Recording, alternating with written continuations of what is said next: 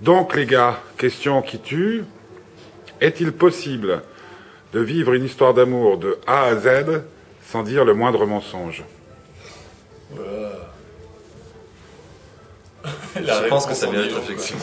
C'est une belle question en effet. Ça, ça dépend, moi je suis un grand menteur en plus. Mais pour des conneries.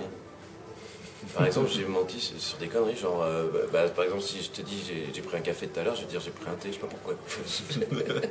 Merde, c'est- c'est vrai, tu sais, tu m'as collé la dernière fois. J'avais menti sur une connerie qui sert à rien. Bon, Voilà, tu vois, il minimise l'impact du mensonge. Alors voilà.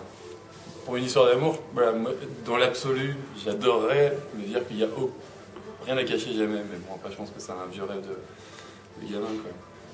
Qu'on a toujours l'impression que c'est possible, en tout cas. Et on l'espère. Ce qui est sûr, c'est que tu peux pas dire la vérité tout le temps. Voilà. Pourquoi t'es silencieux toi?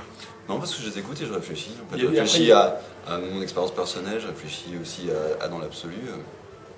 Tu peux sûrement faire des, des grandes histoires d'amour avec des grands mensonges de base, mais euh, t'es pas nécessairement obligé de mentir pour avoir une grande histoire. Voilà, c'est ça. Voilà, la réponse est là en fait.